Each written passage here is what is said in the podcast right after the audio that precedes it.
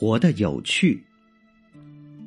我们真正喜欢一个人，最根本的原因，不是因为这个人好看，或者条件好，而是因为这个人有趣。我们都喜欢同有趣的人在一起，有趣的人总是更受欢迎。朱光潜说：“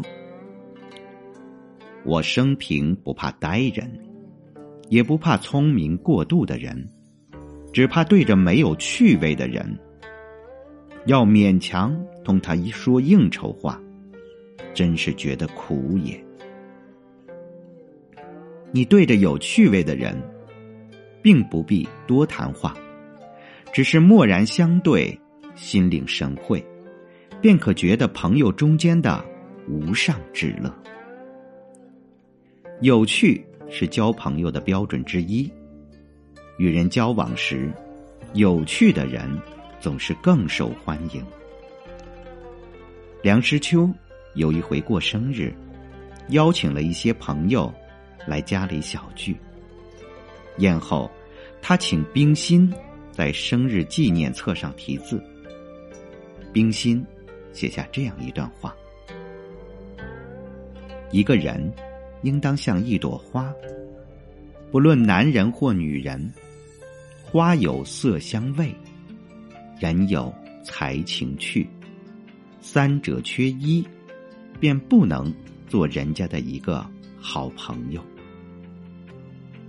丧气的人总是自带阴云，和他们在一起待久了，自己的世界好像也会下起雨。而那些幽默的人，则好像照进生活里的一道阳光，把乌云和雨水都赶走了。每次与有趣的人相处，心情也会自然而然的跟着明朗起来。这几年有句话很火：“好看的皮囊千篇一律，有趣的灵魂万里挑一。”皮囊，每个人生下来已然注定，想改变很难。可有趣的灵魂，却是可以慢慢培养和发展的。有趣，说难也难，说简单也简单。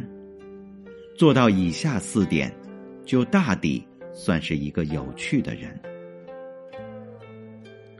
对世界充满好奇。拥有好奇心，是有趣开始的。一个孩子能捧着一堆沙子玩半天，能对着一个摇晃的拨浪鼓喜笑颜开。他觉得万事万物都很稀奇，都很有趣。这是因为他对这个世界充满了好奇心。保留好奇心，对我们司空见惯的事物。多一些耐心去对待，对未知的领域多一些勇气去探索，我们便跳出了无趣的藩篱。不失赤子之心。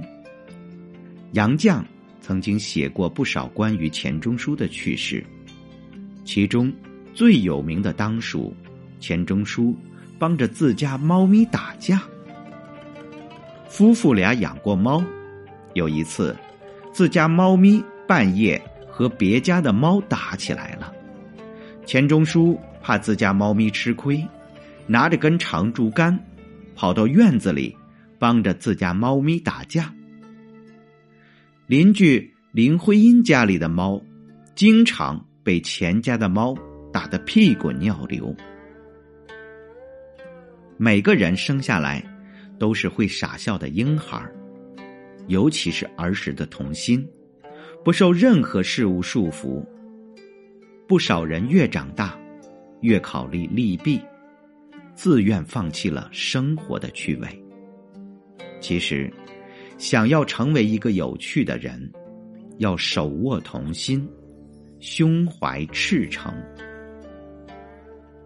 放弃功利主义。真正有趣的人，都是温柔的人。多年来的经历已经让他们呈现出一种别样的风貌，一种包容性极强的价值观。他们宽容，有同理心，愿意掏出爱心，给世界增添点温暖，多添点柴火。现实中，很多人都无趣、不快乐，活得衰败。他们是功利主义的信徒。只追求物质，追求利益最大化。他们不愿意体察生活，只是一个劲儿的在那儿爬，把世界理解成了赛道。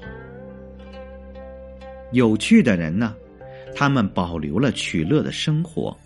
从生命的本质上来说，这种单纯的取乐精神，胜过名利场的一切。趣味既是美。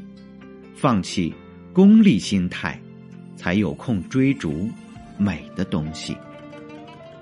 做一个乐天派。林语堂说：“苏东坡是一个无可救药的乐天派。”苏东坡一生颠沛流离，受尽磨难，但他依然乐观豁达。在一贬再贬的过程中，他赏花。只恐夜深花睡去，故烧红烛照红妆。他酿酒，一日小沸余土没，二日旋转清光活，三日开瓮香满城。他炖肉，慢煮火，少着水，火候足时，他自美。苏东坡曾说。吾上可以陪玉皇大帝，下可以陪悲田院乞儿。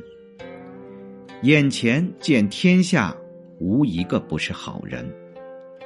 生活并不总是美好，要活得有趣，靠一种心态：乐观、幽默、宽容。这其实是一种修行。生活百无聊赖，因为过他的人正蓬头垢面；生活万种风情，因为过他的人有趣有味。